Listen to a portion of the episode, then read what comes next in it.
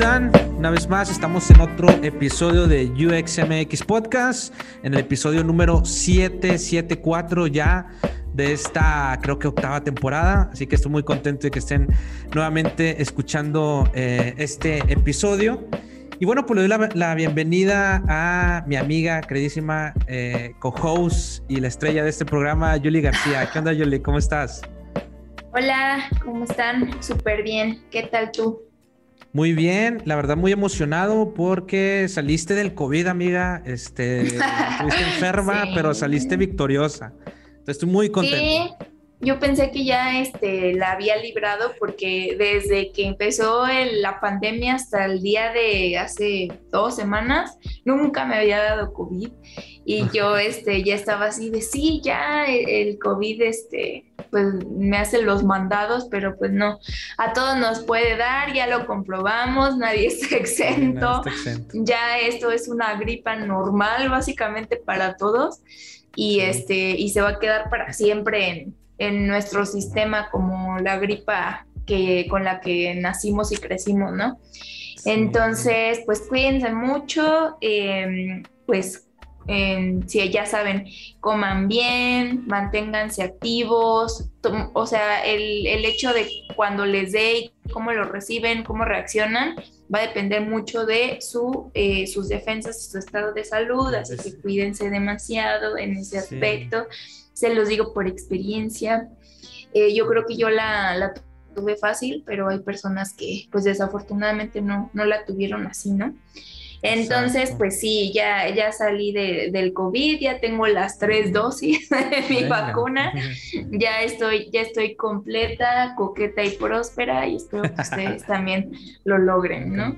Pero bueno, más allá, más allá del COVID, pues también estoy muy contenta porque ya regresamos a grabar, por fin, después de un par de semanas que tanto yo, estaba enferma como que pues también tuvimos ahí algunos detalles, pero ya estamos de vuelta y abriendo con todo este nuevo episodio con un tema de research, ¿verdad, Iván? Research. Sí, fíjate que ya quería tocar este mucho más, profundizar mucho más en estos, en estos temas de investigación, ya que por ahí eh, me acuerdo que subí una publicación hace como unas semanitas ahí por LinkedIn y se hizo pues no causó tanta controversia, creo que de hecho eh, hubo muy buenas vibras, este, hizo ahí medio viral ahí en LinkedIn donde yo decía que pues, los diseñadores de, experiencia de usuario, pues veo mucho, mucho que, desarrollan sus habilidades de, diseño, creo que sí, de Figma, este, de utilizar estas herramientas, creo que es muy bueno, pero también hay que reforzar también estas habilidades de, de investigación, ¿no? Porque al final de cuentas la experiencia puede ser completa y este, creo que las dos son importantes y también es bueno reforzar estas habilidades de investigación por si alguna vez, no sé, para mejorar una experiencia la solución es una interfaz, pues puedas tú como quiera este, poder eh, entrar a solucionar el problema, ¿no? Para mejorar la experiencia. Entonces, eh, prácticamente eh, desde ahí dije, creo que es un tema que puede gustar muchísimo y qué mejor, qué mejor que traer a alguien que ya estuvo con nosotros anteriormente que eh, hablando sobre estos temas, ¿no, Jules? A ver si quieres presentar. Claro.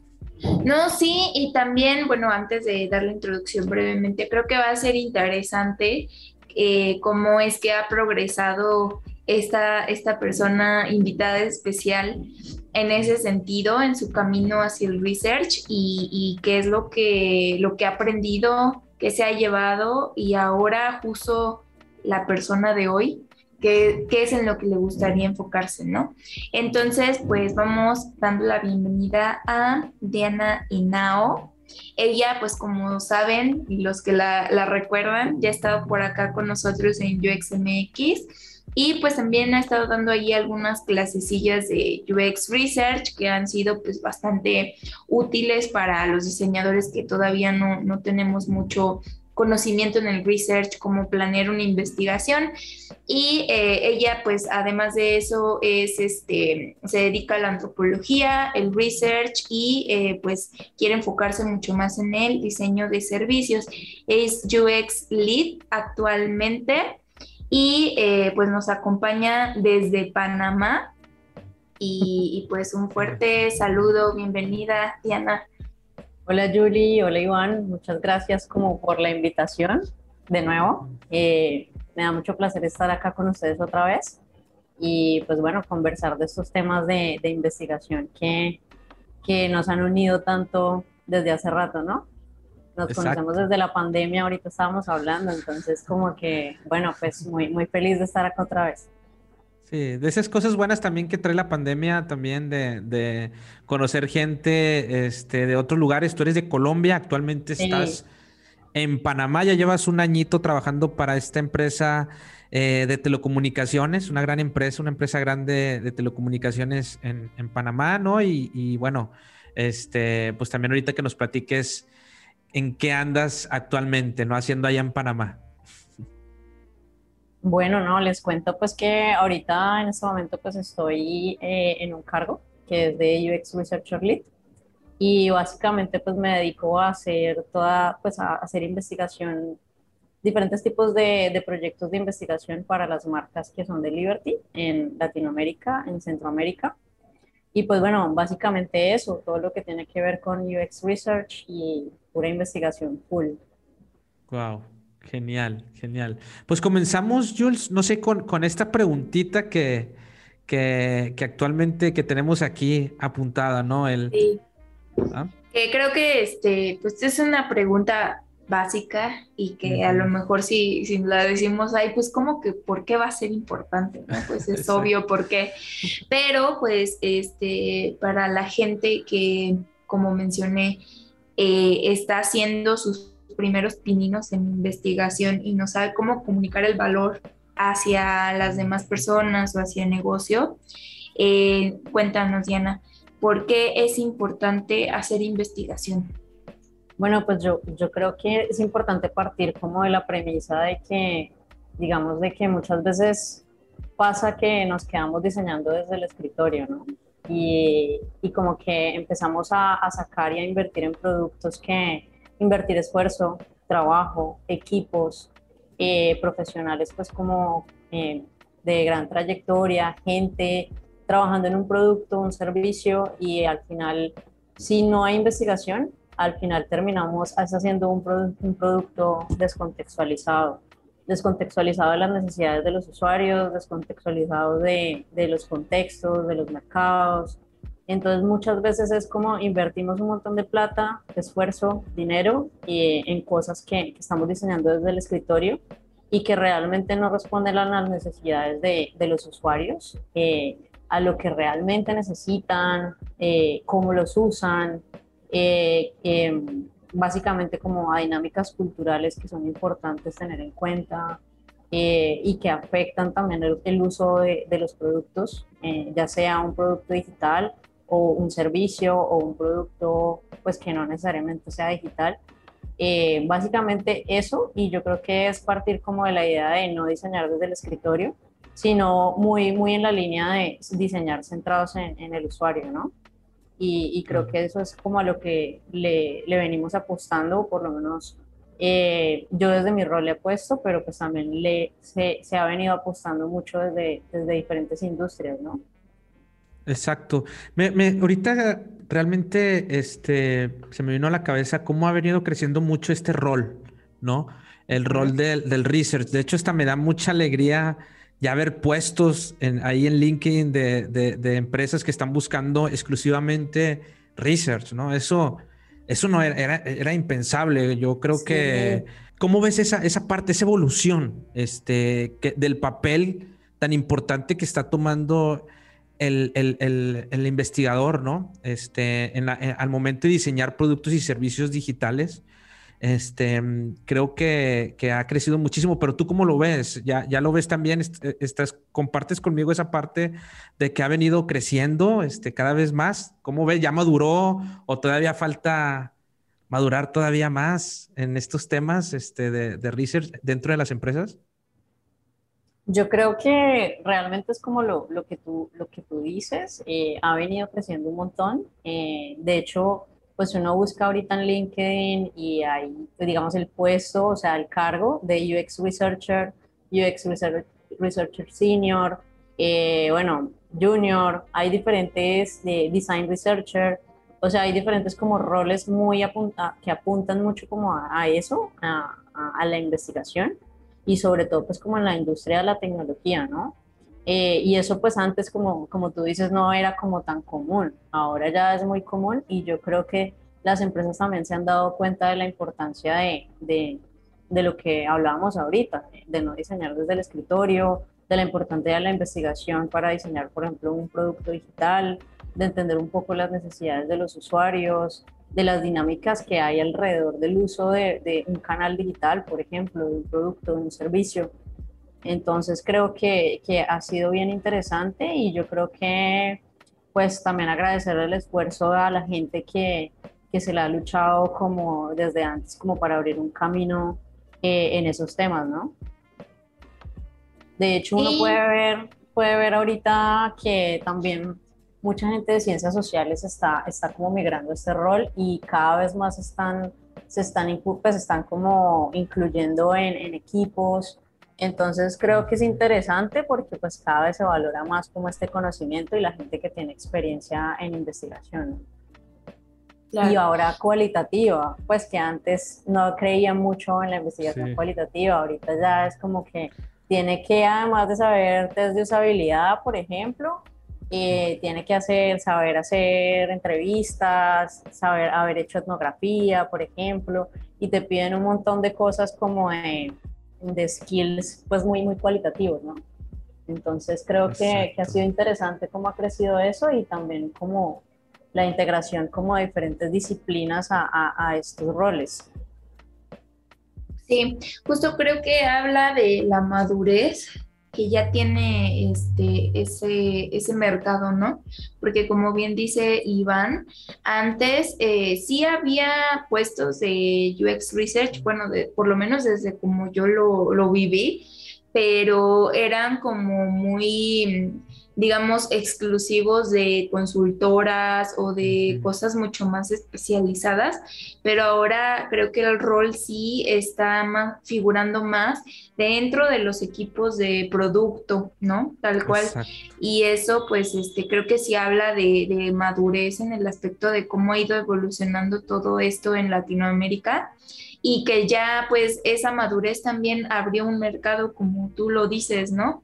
O sea, ya este, como hay demanda, eh, pues mucha gente está empezando a decir, oye, hay trabajo acá, pues, ¿qué están pidiendo, no? Entonces, pues eso también está bastante bueno porque, eh, pues, entre más investigadores tengamos, creo que pues va a ser mucho mejor para la creación de los productos. Entonces, pues se me hace bastante bueno.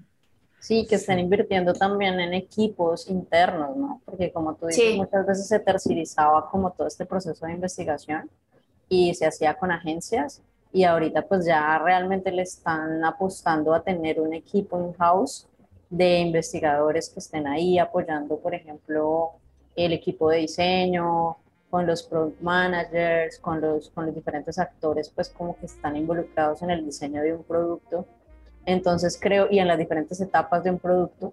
Entonces creo pues que, que sí ha crecido un montón y que se nota porque ya hay equipos internos en las empresas. Exacto. Entonces está, está, está muy bueno eso. Sí, yo quiero rescatar dos cosas que, que, que, mencionaron. La primera que mencionaste, Diana, la parte de ya le estamos dando más valor también a la investigación cualitativa, ¿no? Pareciera, eh, si nos vamos, nos remontamos unos años atrás, la data, ¿no? La data es importante y empezamos a medir todo y la data y la data. Este, hablamos de términos que todavía están por ahí, ¿no? Del Big Data y, y, todos estos temas, ¿no? Este, pero, y, pareciera que la investigación cualitativa, pues la hacían un poquito a un lado, ¿no? Creo que ahorita también rescato muchísimo esa parte de, de, de darle el valor también eh, sí, es bueno los datos, también es importantísimo, pero también creo que la investigación cualitativa viene a darte un valor que a lo mejor los mismos datos no te lo dan, ¿no? Entonces, por sí solos, ¿no?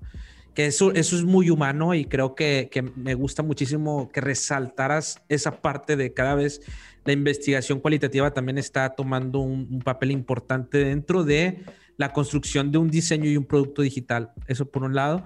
Y la otra parte de que este, estos roles de UX Research, yo los veo también como una puerta de donde pueden entrar otras disciplinas, eh, como lo es la antropología, ¿no? como son las ciencias sociales, como la psicología, de personas pueden entrar y aportar desde su área y su disciplina, traer todo ese, ese conocimiento a la construcción de mejores productos y servicios ¿no? digitales y es como esa puerta ¿no? donde pueden entrar estos, estas personas y creo que ahí puede abrir un abanico todavía mucho más grande. Eh, creo que todavía, si bien ha avanzado muchísimo ya las empresas en cuanto a, a, cuestiones de research, ¿no? ya le ven más, más, más, eh, más importancia, creo que todavía falta más. Y, y bueno, pero creo que ahí le puede abrir la puerta a otras disciplinas que puedan entrar aquí a, construir productos y servicios digitales. Ahora, yo te quiero preguntar, Diana, ¿cuál es el rol de estas personas que van entrando, no? ¿Qué papel pueden jugar? Porque a lo mejor por ahí hay personas que son antropólogos, que también son psicólogos, ¿no? Este, que vienen de otras áreas de ciencias sociales y quieren entrar a todo este mundo del UX, ¿no? ¿Qué rol desde la, la perspectiva de research juega un UX research en un equipo de producto? Bueno, básicamente vos sos como la cara, de, la cara del usuario. Y estás ahí también mucho como para decirle al equipo de diseño, hey, ojo, mira, eh, acá hicimos esta, esta investigación, encontramos esto y es importante que se tenga en cuenta para mejorar el diseño, para mejorar el contenido, para mejorar la arquitectura de información, eh, para identificar por qué no, estamos, no, no hay conversión en ciertas partes como en Journey, por ejemplo, entonces es como que nosotros somos la cara del usuario y también dar como la pelea en decir, ven, es que esta definición metodológica, por ejemplo, o sea, estamos pensando que es mucho mejor hacer investigación cualitativa, cualitativa o investigación evaluativa, por ejemplo, en esta etapa del producto porque nos va a dar este tipo de hallazgos o nos va a dar este tipo de, de insights que nos van a permitir eh, desarrollar mejor este producto o, entender mejor en qué fase estamos o entender mejor al usuario o que cuando llegue al usuario final es en, ese momento de verdad podamos impactarlo de la mejor manera. Entonces básicamente nosotros somos como la cara del usuario y también tenemos que estar pensando eh, en qué momento y con qué metodología eh, vamos, a, vamos a impactar mejor es cada fase del proceso de diseño, ¿no? Y cómo, digamos, a partir de esos hallazgos eh, se van a ir mejorando iterativamente eh, los diferentes prototipos que hagamos, las diferentes interfaces, el contenido y estar de la mano todo el tiempo hablando como con, con por ejemplo, con el UI, con el UX, con la gente de content, por ejemplo, eh, con la gente, con el product manager, o sea, eh, digamos que estás ahí, estás ahí en la jugada y dependiendo también de, desde donde estés, en qué proyecto estés participando, en qué fase de, de, pronto del, del, producto estés y a partir de eso también eres como el responsable de escoger qué metodología es la más indicada para aportar con los insights que son y que van a ser mucho, mucho más provechosos para, para el diseño de, del producto. Exacto. Oye, y hablando aparte de este rol que tienen los researchers, em, ¿cuál sería el impacto que tiene en el negocio el, decir todo esto que, que, nos estás comentando, ¿no? Y si nos pudieras dar algún caso de investigación en el cual el negocio haya este, dicho, oye, sí, pues tiene que ser así, ¿no? Porque pues lo que se está presentando tiene sentido y no vamos a perder dinero por una idea tal vez que no funciona. Em, entonces sería eso, ¿cuáles son esos beneficios y qué impacto tienen? Bueno, yo creo que uno de los beneficios, y como lo dije al comienzo, es partir de la premisa de no, de no diseñar desde el escritorio porque al final va a ser más caro, ¿no? Nos damos cuenta que invertimos un montón de recursos, eh, no solo en dinero, sino también en gente, y en tiempo y al final pues no, no, no va a servir porque la gente no lo va a usar o no lo va a entender.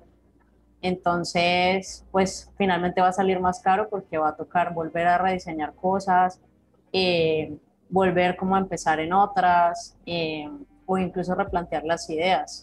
O digamos si tenemos un presupuesto limitado, por ejemplo, pues cómo volver a buscar como fondos para, para volver a iniciar un proceso. En donde uno involucre primero investigación y ya luego empiece a diseñar, ¿no? Que es como, como lo, que, lo que sería lo ideal, ¿no? Porque muchas veces es como partimos diseñando y luego ya viene y ya lo llaman a uno como para, para que investigue, pues, pero pues ya es como que, ok, te voy a decir lo que, lo que no querías escuchar, pero te lo voy a decir. Entonces, eh, pues eso, ¿no? Es como te va a salir más caro. Al final va a ser mucho mejor si inviertes en procesos de investigación porque te van a ir dando eh, esos insights que te van a permitir desarrollar mejor tu producto y al final pues va a ser mucho más asertivo para el usuario porque los va a poder usar mejor o los va a entender y van a ser más útiles para ellos, ¿no? Que al final lo que, lo que, lo que se quiere lograr, ¿no? Es que haya una buena experiencia, que la gente lo pueda entender y, que, que, sea fácil de entender, ¿no? Y que al final resuelva una necesidad, ¿no? Y que sea útil para resolver esa necesidad de su usuario, el producto. Exacto. Y que compre. Al final de cuentas también ah, debe de caer en el, en, el, business, exacto, en, en lo financiero, ¿verdad? Pero es que si no, si no lo entienden, al final entonces lo van a dejar de usar.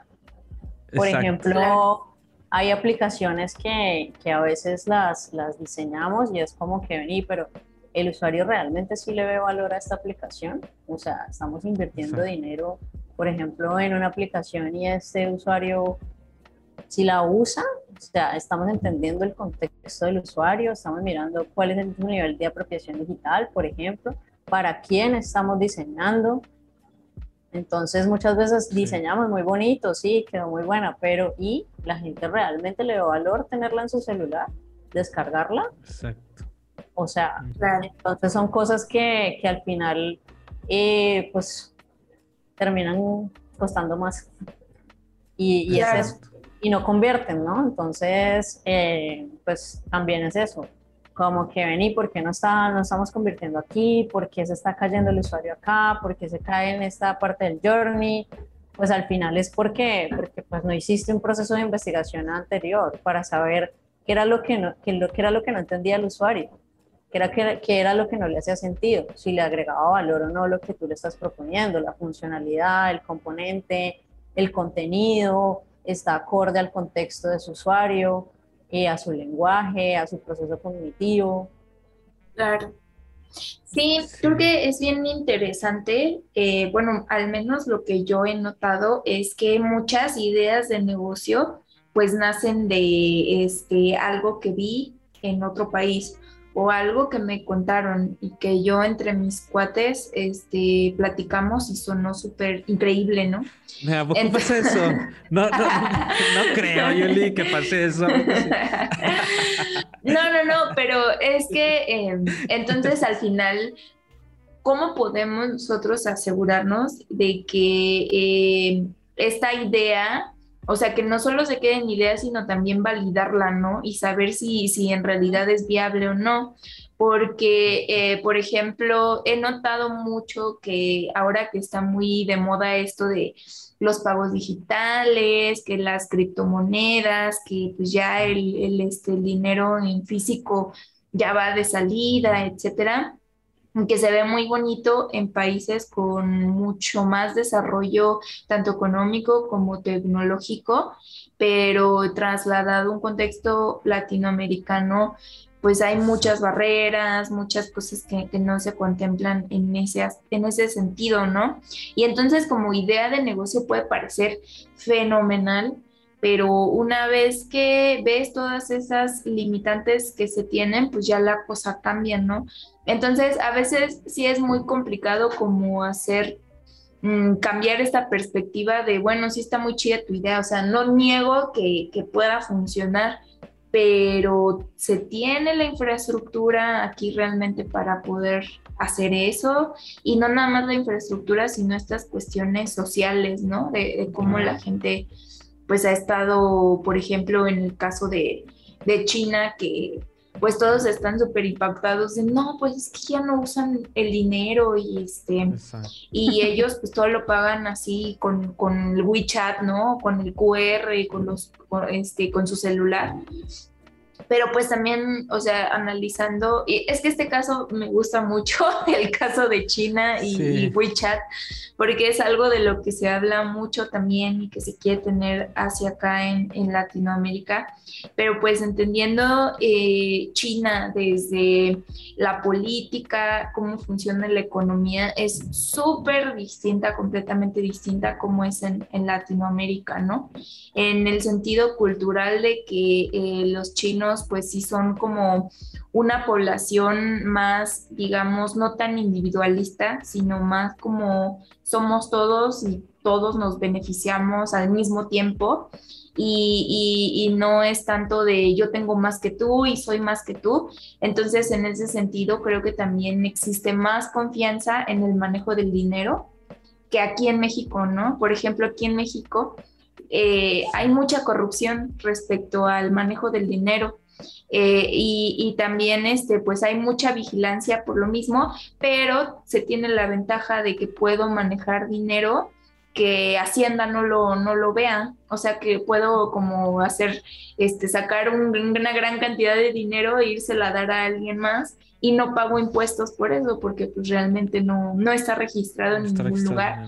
Y por eso es que manejamos más el efectivo que eh, tenerlo en una cuenta o que estar yo dado de alta en Hacienda, porque en realidad es, es muy complejo, es mucho más complejo que eso. Entonces, no sé, o sea, como haciendo estas reflexiones, siento que también como esa investigación y esa validación de mercado, pues sí se tiene que hacer desde antes, como, como dices tú, ¿no? Porque de lo contrario pues gastas un montón de dinero y siempre te estás preguntando, pero ¿por qué no lo usan si mi interfaz está perfecta, todo se entiende, todo está muy claro, pero pues es que en realidad la gente no lo necesita, o sea, ellos ya lo resuelven, no, no necesita resolver algo que ya está resuelto. O porque no llegan, por ejemplo, a toda la parte donde tienen que pagar, al checkout, por ejemplo, porque no llegan, ¿qué es lo que está pasando? Y es algo que he notado que las preguntas van más en por qué no están usando mi producto, tengo que hacer que lo usen, pero no tanto en realmente este producto es necesario, entonces creo que tendríamos que ir más para allá, ¿no? Me encantó, me encantó esa parte y creo que le da premisa a lo que, lo que, lo que sigue, esa parte de hacernos las preguntas, ¿no? Este, las preguntas correctas. No sé si aquí juega un papel importante la investigación con esta frase, lo resume todo. Creo que es de Albert Einstein, no sé, de que si tengo una hora para resolver un problema, eh, me pasaría 55 minutos haciéndome la, encontrando la pregunta correcta y 5 minutos, o sea, que me ayude a resolverlo, planeando, investigando y cinco minutos eh, de, de, ya ahora sí ponerme en acción, ¿no? Entonces, este, creo que engloba muy bien esta parte del papel que juega la investigación. Y algo que mencionaba Julie también, eso, eso me pasó hace como dos semanas, ¿no? Que, me buscó una, una, persona, un cliente, y dice, oye, pero se me ocurrió esta aplicación, ya lo han hecho en otros países y yo como quiera necesitas investigación. O sea, ah. el mercado es completamente distinto, desde las cuestiones legales, el poder adquisitivo, o sea, todo es completamente distinto, aunque tú te quieras traer un modelo de negocio de otro que está funcionando en otros países o una aplicación que está funcionando en otros países, te lo quieres traer a Latinoamérica, necesitas sí o sí investigación, porque me decía, oye, pero ¿por qué? ¿Por qué tan costoso, no? Este, si, si, nada más es copiar este, lo que está haciendo otro, otro, otra, otro sistema, otra aplicación y, y pegarla acá, le digo, no, pues es que. O también tienen esto con, ah, pues lo replicamos y lo único que hay que hacer es tropicalizarlo, ¿no? Así también luego. Adaptarlo, Pues no, en realidad no. Ahí entra el papel, ¿verdad, Diana? Sí, de hecho me haces acordar eh, que el otro día estábamos conversando eh, para una de las marcas que trabajamos en, en, Jamaica, con Liberty. Y bueno, estábamos conversando, por ejemplo, que el contexto en Jamaica es que la gente no está bancarizada y que hubo una crisis hace unos años eh, y hubo una desconfianza súper grande en el sistema bancario. Entonces la gente, por ejemplo, con temas de plataformas de pago, finalmente no es como muy no las usan mucho, no son bancarizados, mucha gente piensa que pues es mejor guardar la, plata bajo el colchón, por ejemplo. Entonces son cosas que un, un, inhibidor, por ejemplo, de contexto podría ser la confianza que hay, por ejemplo, en el sistema bancario, en ese grupo poblacional, por ejemplo. También, por ejemplo, si uno trabaja con, con, con el tema de mujeres, hace muchos años trabajé en un proyecto que era un proyecto eh, de género para trabajar con mujeres en, en Buenaventura, en, en Colombia. Eh, y querían bancarizarlas, pero primero tuvimos que hacer todo un estudio para entender cuál era su relación con el dinero, para entender cómo era su relación con el sistema bancario, entender por qué no querían, por ejemplo, tener una cuenta bancaria, qué era lo que pensaban alrededor de eso. Entonces hay muchas cosas que juegan, que, juegan un papel importante ahí, eh, de decir, bueno, no, es que yo quiero diseñar esto y lo quiero replicar aquí y quiero que funcione aquí. Entonces, hey, no, o sea, primero hagamos una investigación, primero entendamos el contexto y hacia quién va dirigido ese producto y a partir de eso sí, digamos, vení, ¿cómo adaptamos esto? o cómo diseñamos algo para esta gente en específico, para este contexto en específico. Exacto. Exacto, exacto. Y eso nos lleva ahora sí a la siguiente, siguiente a la siguiente pregunta, que es, ok, ¿qué debo de tomar en cuenta? Entonces, si vemos cómo la investigación es importante al momento de, abordar este, o, al momento de comenzar a diseñar un, producto, algún servicio o una experiencia, ¿qué debo de tomar en cuenta al diseñar un plan de investigación? Bueno, yo creo que lo primero, y lo que le decía yo también mucho a, mis estudiantes, es eh, tener claros los objetivos de investigación en este caso los objetivos de negocio y la estrategia, ¿no? Entonces, una vez yo tengo claras esas tres cosas, ya puedo empezar a pensarme en plan de investigación. Y lo otro también es como que tengo que tener en cuenta también es en qué fase, en qué fase estoy, ¿no? De ese proceso de diseño. En qué fase estoy, si estoy en una fase mucho más exploratoria, más de ideación, más de empatizar, más de diseñar una propuesta de valor, o si estoy, por ejemplo, en una fase mucho más evaluativa, cuando ya, por ejemplo, un producto ya está en producción o está en el mercado. Entonces, eh, pues eso es lo que tengo que tener en cuenta. A partir de eso digo, bueno, ¿qué necesito? Necesito más eh, hacer investigación exploratoria cualitativa, que normalmente se da al comienzo, o necesito más bien hacer un test de usabilidad o necesito hacer un card sorting, o necesito hacer un tree test, o un benchmarking, o sea, ¿qué necesito? Y a partir de eso ya decir, bueno, estoy aquí, este es el alcance de la investigación, ¿y cómo conecto yo eso? Digamos, cuando estoy diseñando un plan de investigación, ¿cómo lo conecto con los objetivos de la investigación, pero también con los objetivos de negocio y los, los objetivos estratégicos? Exacto, exacto. Tu gatito. Sí, sí, sí. exacto, exacto. O sea, es tener en cuenta muy bien los objetivos de negocio. Em, eh, también los para empezar a, diseñar todo un plan donde, bueno, también el tiempo, los recursos financieros, ¿no? Que tienes. y, a, y, a, partir de ahí también empezarte a hacer preguntas sobre qué, qué, qué, en qué fase estás del producto. También algo que mencionas, ¿no? Si ya, si estás al inicio, bueno, es más como exploratoria y de ahí podemos agarrar más este, herramientas de investigación más exploratoria o si ya el producto ya está lanzado y lo hay que evaluar, bueno, pues a lo mejor un test de usabilidad, o sea, ya de ahí nos va, a, este, podemos ir agarrando poco a poco bajando el plan, ¿verdad? y, a lo mejor puede una combinación, ¿no? A lo mejor, pero ir encontrando esas preguntas. Lo que tú dices es muy importante en relación como a los recursos que tengo y a partir de eso ahí voy a medir el alcance de la investigación. ¿no? Entonces, por ejemplo, ya digo, bueno, yo necesito hacer esto, estoy en esta fase del proceso, eh, ya tengo claros los objetivos, eh, bueno, pero ¿y ahora cómo lo voy a hacer?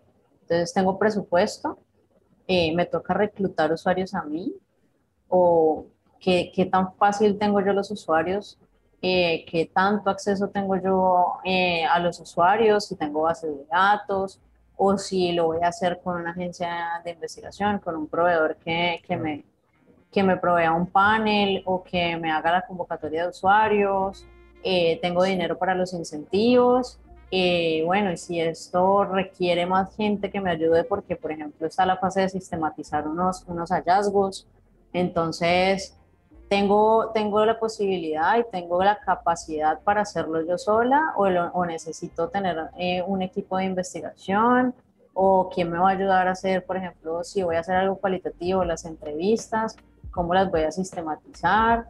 Eh, bueno, digamos que todo un proceso, ¿no? Como desde, desde identificar unos objetivos de negocio estratégicos, unos objetivos de investigación, eh, entender en qué fase del, del, del, proceso de diseño estoy, si estoy en una fase mucho más exploratoria, de empatizar, de diseñar, de diseñar una propuesta de valor, eh, si estoy comenzando más o menos desde cero o si ya estoy en producción y estoy ya testeando digamos, una interfaz, estoy testeando ya un producto que ya está incluso piloteándose en el mercado, em, en qué fase estoy y bueno, y las diferentes fases de un proceso de investigación, que ya sería pues armar la investigación, implementar los instrumentos que se construyen, eh, sistematizar unos hallazgos y entregar unos resultados, ¿no? Y, y bueno, y el reclutamiento que, que creo que es uno de los de los mayores dolores de cabeza de un researcher, ¿no? En una empresa.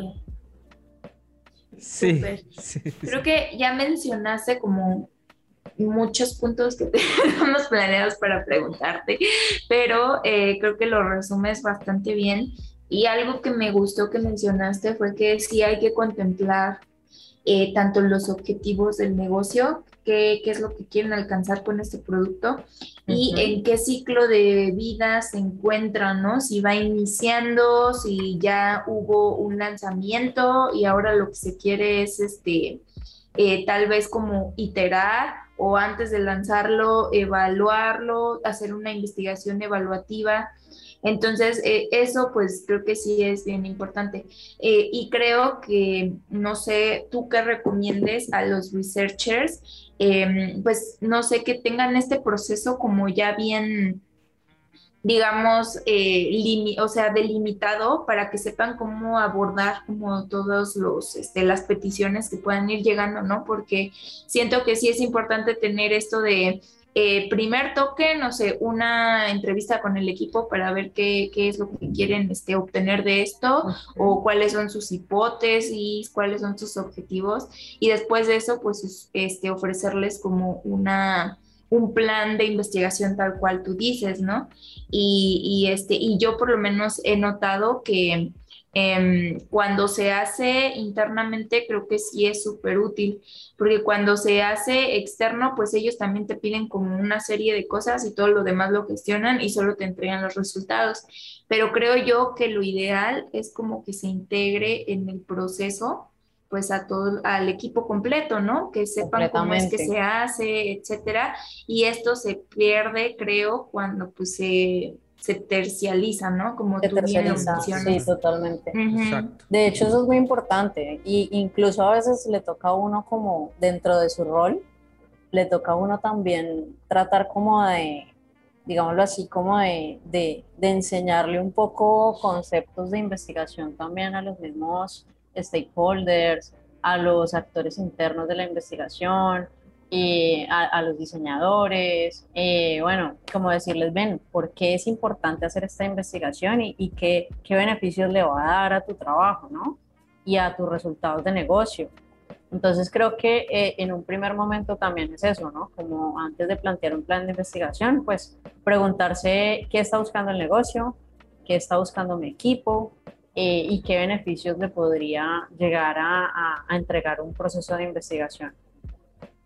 Eso, eso creo que es muy importante y tener como esos acercamientos, eh, hablar un poco también abiertamente de, no solo de qué beneficios te va a traer esa investigación en específico, sino qué, qué se puede hacer en un equipo con un proceso de investigación. De hablar de esos procesos abiertamente, de cómo son, de para qué sirve la investigación, tanto cualitativa o hacer triangulación de fuentes de, de, de de información, porque pues también es eso, a veces nos quedamos solamente creyendo que con un test de usabilidad y con un heatmap, pues finalmente vamos a obtener la información y ya va a ser el oráculo del usuario, ¿cierto? Y no, pues no es así, o sea, eh, tienes que encontrar también otros, otros hallazgos que te los va a dar, por ejemplo, hacer una investigación cualitativa, ¿no? Yo lo que siempre digo es, eh, la investigación cualitativa me da el cómo y el por qué, pero la investigación cuantitativa o incluso evaluativa te va a dar el qué. Y cuando usamos, por ejemplo, test de usabilidad no moderados, que son remotos con plataformas de testing, por ejemplo, pues de pronto muchas veces los resultados van a ser muy, muy enfocados en unas estadísticas o en un heatmap que te va a decir, bueno, digamos como el comportamiento del usuario en esa interfaz, pero no te va a decir por qué, porque eso te lo dice una entrevista, te lo dice un grupo focal, te lo dice un acercamiento a un contexto específico de un usuario, eh, el por qué la gente hace lo que hace y por qué la gente dice lo que dice, ¿sí? Entonces, eh, e, ese, ese, es el tema, ¿no? Saber cuándo utilizar qué cosa y pues decir como, bueno, no, siempre me va a servir un test de usabilidad y no va a ser el oráculo del usuario. Sí. sí, también eso, eso pasa mucho, ¿no? Como que, que se estancan en los test de usabilidad y que con eso pues ya ahí sale todo. no necesitamos nada Invirtamos, invitamos en mails, invirtamos en, la plataforma, pero, pero bueno, y vení, pero e, me salió esto, esto es lo que está saliendo, pero ¿y por qué? Ah, pues toca ir a, a, preguntarle al usuario por qué, porque pues realmente eso no te lo va a decir. Hay todo un contexto detrás del por qué el usuario está tomando esas decisiones y hay que entenderlas, cosa que la data no, no, no alcanza. Entonces puede ser un cruce, ¿no? O sea, por eso es importantísimo. Triangulación. Triangulación de fuentes de investigación. Ajá. Exacto. Oye, y ya un poco pasando a, esto que nos comentabas, de acuerdo al ciclo de vida de un producto, ¿cuáles son los beneficios de invertir en una investigación exploratoria y algunos tips que, pues tú recomiendes para realizar entrevistas a profundidad? Bueno, pues una investigación exploratoria puede ser eh, que te va a dar, generalmente se hace al comienzo de un, de un proceso de, en, en, las primeras fases de, de, un proceso de diseño de un producto, ¿no? Pero también puede servir para, para objetivos más evaluativos, ¿no? Después, en general puede servir transversalmente, ¿no? pero normalmente se hace al comienzo y lo que te va a dar es insights para entender qué necesita su usuario, cuáles son los valores agregados que percibe, entender un poco el contexto y diseñar a partir de eso, ¿no? O sea, no, no hacerlo al revés, que era como yo decía, diseñar desde el escritorio, sino diseñar centrados en el usuario. Yo creo que ese es como uno de los mayores beneficios y lo que hablábamos ahorita, te va a decir el por qué y el cómo. Te va a decir por qué. Y, no solo se va a quedar con el qué, que eso te lo puede decir más los números, se lo puede decir la data, pero pues las estadísticas, ¿sí? Pero no el por qué ni el cómo. Entonces, eh, sirve mucho para, para, iniciar, por ejemplo, un proceso de diseño de un producto al comienzo, ¿no? Y después para evaluar, por ejemplo, para entender por qué, si a la gente le gusta, no le gusta, entender por qué no lo están usando, entender eh, cómo, cómo, mejorar la experiencia, identificar puntos de, de, dolor o incluso, incluso puntos de valor también, como que qué valora este usuario de, de esta experiencia, entender qué, qué, oportunidades de mejora, oportunidades de innovación. Eh, oportunidades de negocio también en el contexto. Entonces creo que, que para eso sirve básicamente la, la, investigación exploratoria, desde hacer un desk research hasta hacer algo mucho más cualitativo, ¿no? Exacto. Y ya son entrevistas, grupos focales y todas las técnicas de investigación cualitativa que puedas, que te permitan hacer y que te permitas eh, explorar, ¿no? Exacto. Ahorita en lo que tú, me sorprende muchísimo este, durante la conversación, siempre que cuando tú estás dando tu punto de vista sacas y, una ametralladora de preguntas. Creo que es una de las cualidades que debe tener todo research, saber hacerse preguntas, ¿verdad? O sea, buscar, más que llegar con soluciones, creo yo, yo por ejemplo cuando trabajo con, con un cliente, le digo, mira, yo no llego contigo a darte soluciones. Yo voy a llegar con más preguntas y más problemas que resolver, ¿no? Entonces, este, creo, creo que esa cualidad, a lo mejor para ti es innata o la desarrollaste en tu carrera, este, de, de, como antropóloga, ¿no? Eh, es innata esa parte de saber hacer preguntas, ¿no? Entonces me sorprende mucho esa cualidad que tú tienes de, en, en, cada punto de vista que das ametrallas con un buen de, preguntas, ¿no? Y ahora, otra, volviendo a la otra pregunta, es en una entrevista, ¿no? ¿Qué tips darías, por ejemplo, que es una de las herramientas de una investigación exploratoria, ¿no? De, ir a profundidad, conocer este, a profundidad el contexto del usuario y yo creo que sentarse a platicar con, con, usuarios, creo que te da mucho, muchos insights, mucho contexto. Entonces, ¿qué tips darías eh, al momento de realizar pues algunas, alguna entrevista a profundidad con, con usuarios? Bueno, yo creo que importante, eh, ahorita que hemos migrado pues a, hacer entrevistas eh, en la virtualidad, ¿no? por ejemplo, primero saber quién es ese usuario, ¿no? Si, por ejemplo, realmente es un usuario que es un usuario digital, si, si lo puedo entrevistar a, través de una videollamada, por ejemplo, o si tengo que realmente ir al contexto de su usuario, entonces, ¿quién es? Y, bueno, eso por un lado, ¿no? Segundo, eh, bueno, como toda la parte de las, de digamos, de cuando desarrollas un instrumento de investigación, por ejemplo, la guía de preguntas, pues identificar unas preguntas que sean valorativas, unas que sean descriptivas y otras que apunten, por ejemplo, a la emocionalidad, ¿no? O sea, como que tratar como de, de, por ejemplo, yo parto desde lo general a lo particular. Entonces, que generalmente, eh, por ejemplo, no puedes llegar a a una persona preguntarle cosas de su salario, cosas mucho más privadas al comienzo, porque pues se va a sentir, se va a sentir en desconfianza, no se va a sentir cómoda. Eh, respetar también los tiempos, ¿no? Entonces como que te dije son 40 minutos y voy a respetar los tiempos, 40 minutos. Em, como dejarle claridad de cómo va a ser el ejercicio, cómo, cómo, qué se va a conversar, eh, contarle un poco la estructura de la entrevista. Eh, bueno, y básicamente pues creo que recomiendo yo también como un poquito como la gente que quiera como, como aprender a hacer entrevistas, pues de pronto, em, de pronto buscar eh, cómo preguntar, ¿no?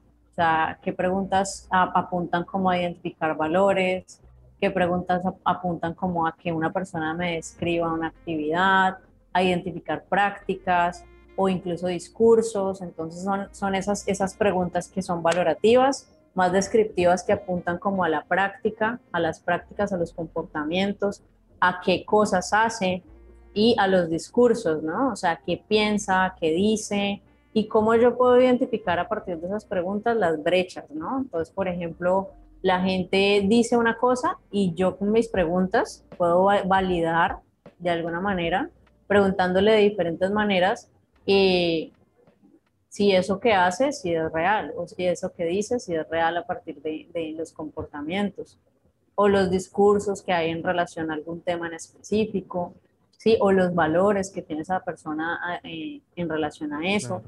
Preguntas también anecdóticas, ¿no? que, que apunten a, a, a, entender las experiencias de la gente en relación a un tema en específico. Eh, ese tipo de preguntas creo que son importantes hacerlas en una entrevista, eh, pero pues va también a depender del objetivo de investigación, identificar si necesito una, una entrevista a profundidad o algo mucho más semiestructurado, mucho más específico o algo mucho más abierto, va a depender del tema de la investigación.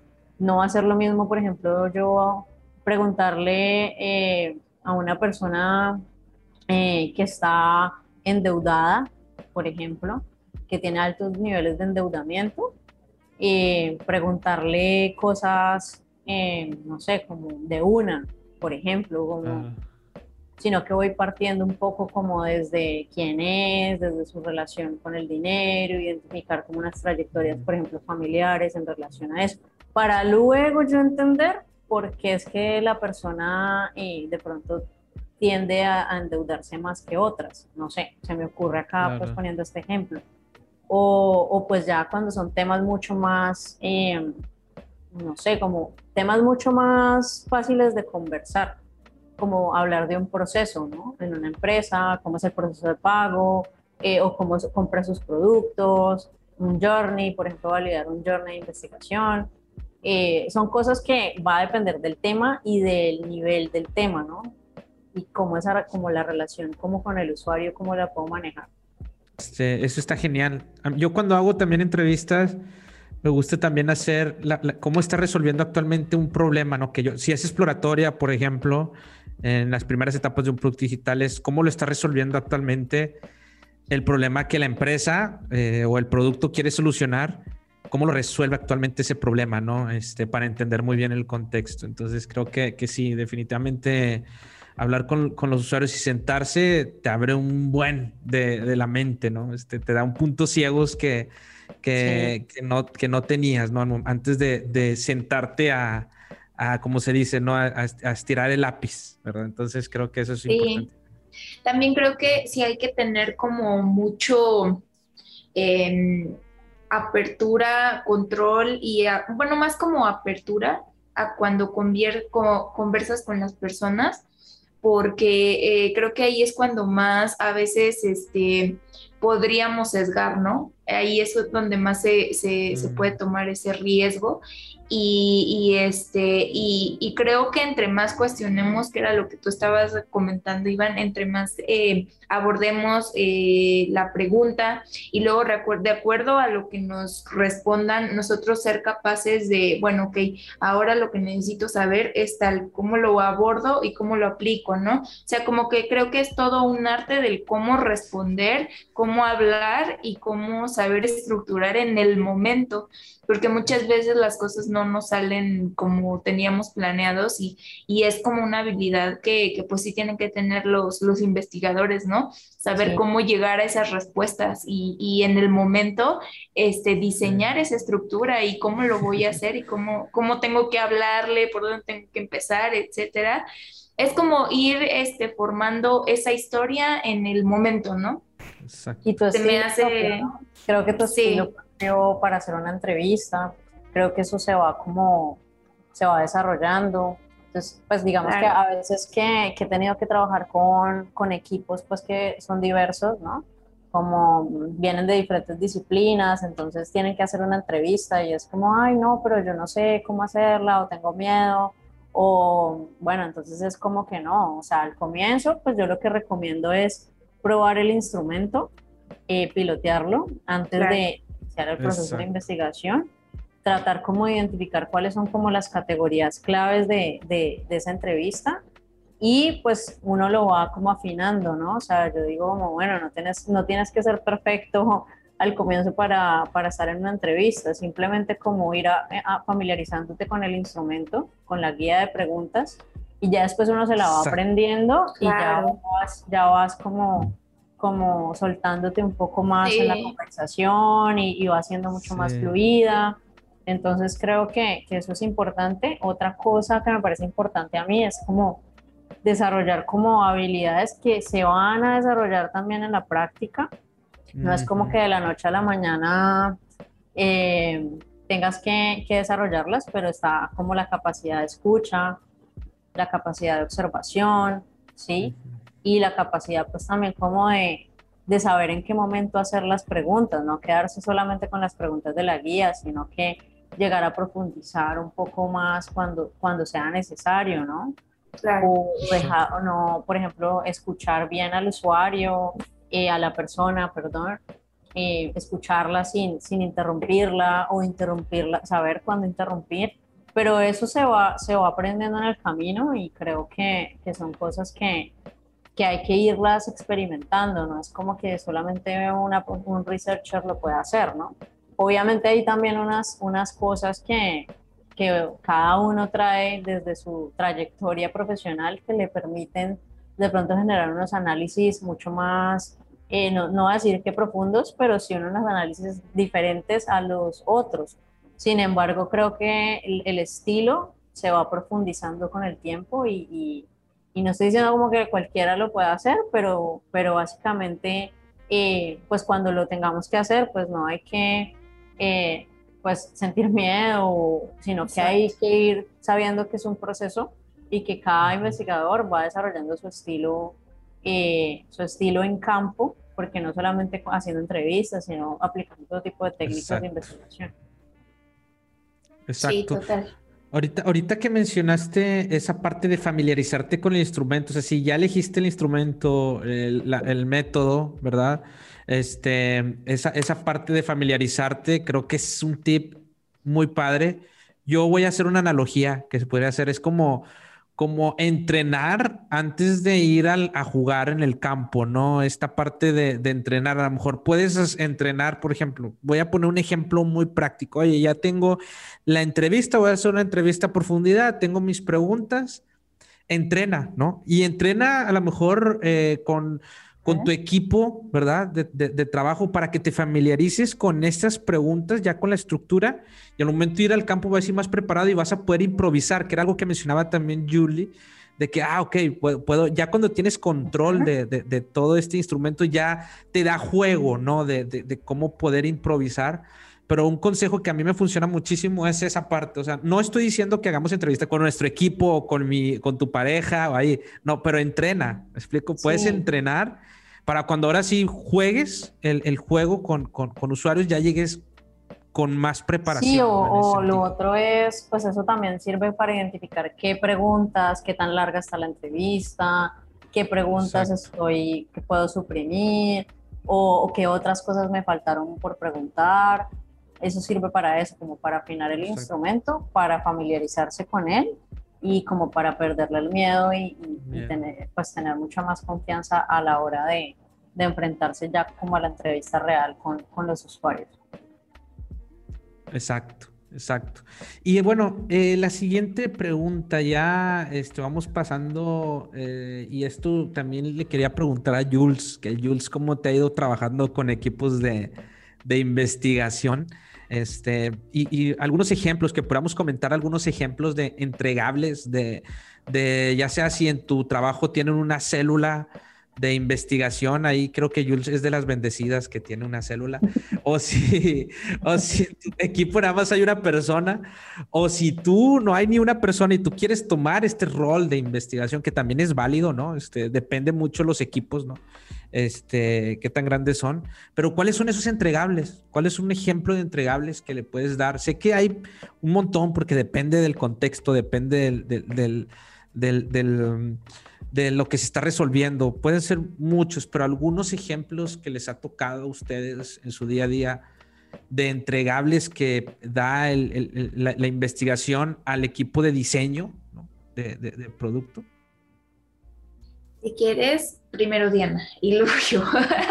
venga, venga. Diana. Eh, bueno, pues eh, entregables, eso va a depender como de primero como de tu equipo, creo yo también, como cómo le gustan los entregables. Si son unos entregables mucho más light, dependiendo como, no sé, por ejemplo, si es un testeo de usabilidad no moderado, pues de pronto puedes incluso, si lo hiciste con Maze, puedes como mostrarle al equipo como el heatmap, como los hallazgos que encontraste a partir de la plataforma que te, los, que te muestra la data entonces, eso va a depender como de, del estilo de tu equipo. Ya, por ejemplo, entregables como un informe de investigación de, de, un proceso más cualitativo, pues ya va a ser, puede ser una presentación, puede ser user personas, puede ser un benchmark, o sea, va a depender de, de, digamos, de cómo tú te pongas de acuerdo con tu equipo en cómo esos hallazgos, digamos, visualmente pueden ser mucho más fáciles de entender para, para el equipo, ¿no? O sea, si lo vas a presentar, eh, si vas a hacer una presentación, entonces vas a hacer una reunión y los vas a socializar, si es algo mucho, mucho más informal, o si ya hay gente, pues no sé, hay stakeholders, hay actores internos de la investigación, eh, sí, bueno, ya ahí ya haces algo mucho más formal, eh, si lo vas a entregar en forma de, por ejemplo, un mapa de empatía o vas a entregar un journey, o depende de lo que estés haciendo, a partir de eso también puedes, digamos, llegar a negociar con tu equipo de cómo sería el entregable o ser creativo en la forma en que lo quieres entregar, incluso hasta con Miro lo puedes entregar, o sea, como que en un Miro, si lo tienes bien organizado o si estás mostrando, por ejemplo, cómo sistematizaste un proceso o incluso un Excel, o sea, va a depender de, de creo yo que, de, de tu equipo y de la necesidad de, de, tu equipo en términos de ¿cómo puede llegar a entender mejor lo que, lo que tú le estás transmitiendo? Sí, ah, bueno, retomando lo que, lo que dijo Diane y, y la pregunta de, de Iván, en el sentido de los entregables, pues sí, o sea, depende completamente de qué es lo que, cuál fue la solicitud, ¿no? Y, qué es lo que eh, las personas de research planificaron y qué es lo que van a entregar. Entonces, en ese sentido, por ejemplo, pues yo he jugado como en las dos canchas. Eh, en este momento yo no soy research, o sea, yo soy manager. Entonces, cuando llega a haber alguna cosa que nosotros eh, requerimos los servicios de una persona de research, pues nosotros levantamos la mano y decimos, sabes qué es que tenemos estas hipótesis y necesitamos saber tal porque ese es nuestro objetivo. Y ya después eh, las personas que, que, corresponden a esto, pues arman el plan y nos dan un entregable.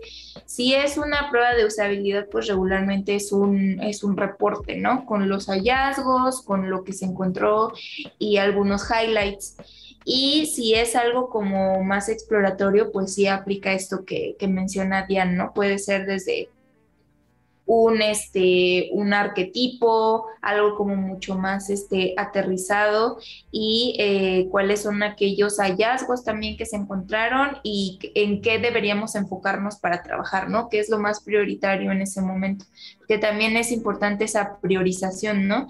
Eh, eh, bueno, a mí como me ha tocado, muchas veces eh, los investigadores pues sí nos dan ese reporte, pero también como esto de, según eh, las estadísticas que tenemos, lo más prioritario o lo que más este, fallas tuvo o, en lo que más hubo como trabas o desentendimiento fue en este tema. Entonces nosotros como equipo de producto ya sabemos en qué, en qué enfocarnos.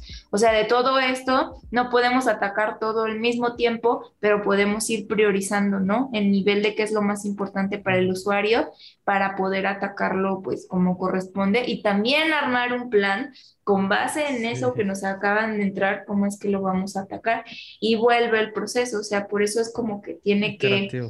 Ajá, en mi, en mi opinión, eh, todos deberíamos ser parte de ese proceso, que era lo que comentaba, y por eso pues me parece súper importante que también haya como no solo una célula separada, sino una persona de investigación que sea parte del equipo de producto. ¿Por qué? Pues porque tiene más contexto, sabe este, por qué se tomaron estas decisiones, con base en qué y cómo podemos como ir alineándolo o, este, o perfilándolo hacia otro lugar. Entonces, pues creo que los entregables pueden variar de acuerdo a la situación, pero pues siempre en, general son reportes, son gráficas, son cosas que puedan ser como entendibles hacia las personas, ¿no? O sea, porque tampoco, eh, por ejemplo, si te entregan un Excel, o súper largo, pues es por dónde empiezo, ¿no? Por eso creo que también es importante la sintetización de los datos obtenidos y cómo los visualizamos para que sea mucho más fácil tomar decisiones. Entonces creo que eso también debe, debería ser parte de, del entregable que hace el equipo de investigación. Y yo creo que eso se negocia con el equipo, ¿no? Como que también, no sé, como que cuál es el contexto de, de ese entregable, ¿no? Como que, hey, quiero mirar cómo sistematizaste este, esta, este proceso o estos hallazgos. Ahí de pronto un Excel podría funcionar, o un Miro, o de qué manera también, en qué contexto está ese entregable. Si es, necesitas algo mucho más formal o puede ser algo mucho más informal. Si necesitas algo más rápido. También es importante mencionar pues que a veces toca negociar esos entregables no solamente la ejecución de la investigación, sino el entregable, porque eso va a demorar un tiempo en hacerlo, ¿no? Sí. Eh, cuando, cuando diseñas un, reporte de investigación, eh, pues bueno, ¿cómo vas a organizar esos insights? ¿Cómo, ¿Cómo los vas a mostrar? ¿A partir de qué categorías? O, qué información va a ser más relevante, ¿no? Y, y qué será importante mostrar. Y cómo lo negocias, por ejemplo, si trabajas bajo metodologías ágiles, no sé, eh, cuánto, pues me va a demorar más de un sprint o cuánto tiempo, ¿no? Mm, que a veces uno trabaja por sprints y es como que, hey, pues esto se me demora un mes, qué pena, o sea, como claro. Como, también como que saberlo plasmar en historias de usuario, no sé, como lo que te están pidiendo, también saberlo negociar y esos, entre y esos tiempos de esos entregables, pues negociarlos ahí también, ¿no? Sí, sí, sobre todo porque con una metodología ágil a veces sí se vuelve complicado y algo que, que, este, que funciona de este lado es que la, los mismos investigadores hacen una sesión de presentación de resultados. Entonces, pues ahí queda mucho más claro porque pues ellos te explican lo que encontraron, cómo lo hicieron y si tienes dudas, pues ya ellos mismos ahí te lo pueden resolver, ¿no? A que si mandas así un reporte, y ya ahí quedó, ¿no? Entonces creo que este, también esas sesiones para resolver dudas y presentar resultados pues ayudan bastante. Sí, importante pues creo que son como tres cosas, ponerse eh, de acuerdo con el equipo cómo, cómo vas a mostrar los resultados y, y tratar de, de, encontrar como eh, espacios para mostrar los resultados a los actores interesados y negociar también en los tiempos de una investigación el tiempo para diseñar esos reportes de investigación. Exacto, algo súper importantísimo en, esta parte porque, y qué bueno que hacemos hincapié, le dedicamos el tiempo en los entregables porque es fundamental. Creo que también el rol del research es sensibilizar, ¿no? Sensibilizar al equipo y, los entregables es el momento, yo creo que, culme de, esa parte sensible, de hacer esa pues sí, sensibilizarlos, ¿no? A, todo un equipo y por eso yo creo que es importante también el proceso, obviamente es súper importante, pero también al momento de presentar algunos resultados, algunos entregables, hacerlo de una manera, ¿no? También este, que pueda sensibilizar así a todos los, a todos los involucrados en el, en el proyecto, ¿no? Por eso creo que sí es fundamental el tiempo que le estamos dedicando a preparar muy bien esa parte de, de los entregables, ¿verdad? Sí, totalmente. Va, genial. Entonces, la siguiente, siguiente pregunta, bueno, ahora sí, ya para ir cerrando, ¿cuál es eh, esta parte? Porque si no, hay un montón, no nos va a dar para hablar sobre más de investigación. Ahorita tocaste el tema de hacer investigación con equipos ágiles, o sea, todavía es otro, otro, yo creo que otro tema, otro programa por completo y no terminaríamos.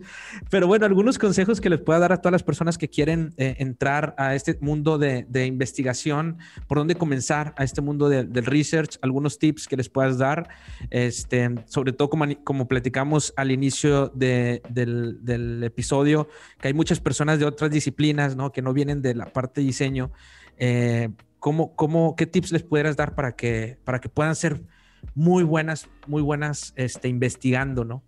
Bueno, yo creo que, pues, por ejemplo, bueno, en mi caso, pues yo ya venía de una disciplina que es muy fuerte en investigación pero creo que eh, si queremos como desarrollar estos skills, eh, bueno, uno, pues la gente que de pronto no, no tiene como la forma de, ejercer ese rol en, en su equipo, eh, pues de pronto que empiece a escuchar cuál es el rol de un researcher, ¿no? Y creo que hay muchas comunidades de UX que ahora abundan con mucho contenido eh, y pues creo que ese puede ser uno de los pasos para entender qué hace un researcher en un equipo o en el desarrollo de un producto digital en este caso, o en el desarrollo de una experiencia. Eh, lo otro es de pronto explorar un poquito eh, libros de, investigación, de metodología de la investigación. Yo sé que a mucha gente eh, pues era una materia que la vieron tal vez en la universidad y que les parecía horrible, pero al final es como, hey, eh, le hubiera puesto cuidado, ¿no? A mí me gustaba, yo era bien ñoño en eso, yo sí era, yo sí me encantaba la materia de, de metodología de investigación. Sí, entonces como que explorar, pues, para qué sirven los diferentes tipos de investigación, eh, cómo llevar a cabo eso en, en, el ámbito del UX, ¿no? Eh, es muy diferente hacer investigación en la academia, muy diferente hacer investigación de mercados, o, y, digamos también otras técnicas que, que se usan para el diseño. Entonces, bueno, como explorar un poquito esos temas eh, y pues buscar libros, eh, libros de, metodología de investigación, tanto cualitativa como cuantitativa, eh, aprender un poquito de usabilidad, pero digamos que ahí las comunidades pues tienen bastante contenido, desde podcasts hasta videos, clases pregrabadas, de pronto tomarse un cursito en alguna de estas plataformas de, de e-learning como para, para entender un poquito, contextualizarse cómo se puede aplicar. Em, y bueno, y si tenemos la oportunidad, pues lanzarse a, proponer, a, a, llevar a cabo una investigación y a hacerlo por cuenta propia, ¿no? Como que, bueno, si en mi equipo no hay nadie que haga investigación, bueno, pues yo lo, yo lo voy a explorar o lo puedo hacer, entonces lanzarse como, como a eso o incluso pues también empezar a desarrollar el perfil para iniciar como researcher, ¿no? La gente que tiene habilidades en investigación y que tiene conocimientos de investigación, pero no tiene conocimientos en UX, en UX, por ejemplo, o en la industria de la tecnología, pues también empezar un poquito a entender cómo pueden aplicar esos conocimientos en un equipo de diseño, por ejemplo, como lo, lo venimos hablando acá y cómo, digamos, puede, puede beneficiarse un equipo de diseño de esos conocimientos que ya trae esa persona. En el caso de la gente de ciencias sociales, por ejemplo, que, que últimamente está incursionando tanto eh, en estos roles. Entonces creo que, que, es eso, como un poquito más como eh, autoestudio, eh, ser curioso, buscar, hablar con, con personas que, que, que estén en estos roles, Em, y pues entender un poquito qué se hace, qué, qué metodologías se usan, eh, qué plataformas, qué herramientas se pueden usar, eh, empaparse un poquito de eso, también hablar pues con la gente que, que tiene el rol y ya. Y pues creo que algo que funciona bastante puede ser tener un mentor, ¿no? O, o inscribirse en mentorías que también abundan últimamente. Entonces, creo que eso también te puede dar contexto y te puede enseñar un poquito de cómo, cómo lo puedes aplicar. Exacto, eso la mentoría es fundamental. También eh, algo, algo que, que, yo agregaría, porque lo que mencionaste, o resaltaría lo que mencionaste, ¿no? También entender de las herramientas, de, empaparse de temas de, de tecnología. También, eh, si vienes de otra área, como ciencias sociales, pues también meterse a temas de diseño, ¿no? Entender el diseño, entender Figma, entender todas estas herramientas que utilizan eh, las otras áreas eh, de, este mundo del diseño y experiencia de usuario, creo que también ayuda muchísimo, ¿no? Este, a, dar más contexto a los investigadores y que si es necesario también, pues involucrarse más también en estos temas, ¿no? En estos temas. Si vienes desde el área de ciencias sociales, ¿verdad? Inscribirse en comunidades, conocer gente como Iván o como Julie. que escuchen aquel podcast. Sí, escuchar el podcast de Iván y de Julie. Eso, por ejemplo. Em, no sé, ese tipo de cosas, como mucho autoestudio y autogestión, como de, de, los contenidos que te puedan apoyar en eso, en ese objetivo. Y tener mentores, yo creo que lo de los mentores es, es chévere si uno puede como hablar con alguien que, que pueda como guiarte e-, en ese proceso y te pueda dar como más contexto de lo que se hace. Eso ayuda un montón y pues estar en comunidad, meterse a las comunidades, participar activamente eh, y eso ya creo que te abre puertas no solo a nivel de conocimiento, pero también a nivel de oportunidades laborales. Exacto, exacto. sobre todo importantísimo. Totalmente de acuerdo. Oye, Dian, ya estamos cerrando el episodio. Solo antes, si tienes alguna recomendación específicamente de research en cuanto a artículos, libros, algo que tú hayas publicado, por ejemplo, alguno de tus cursos o otros cursos que recomiendes.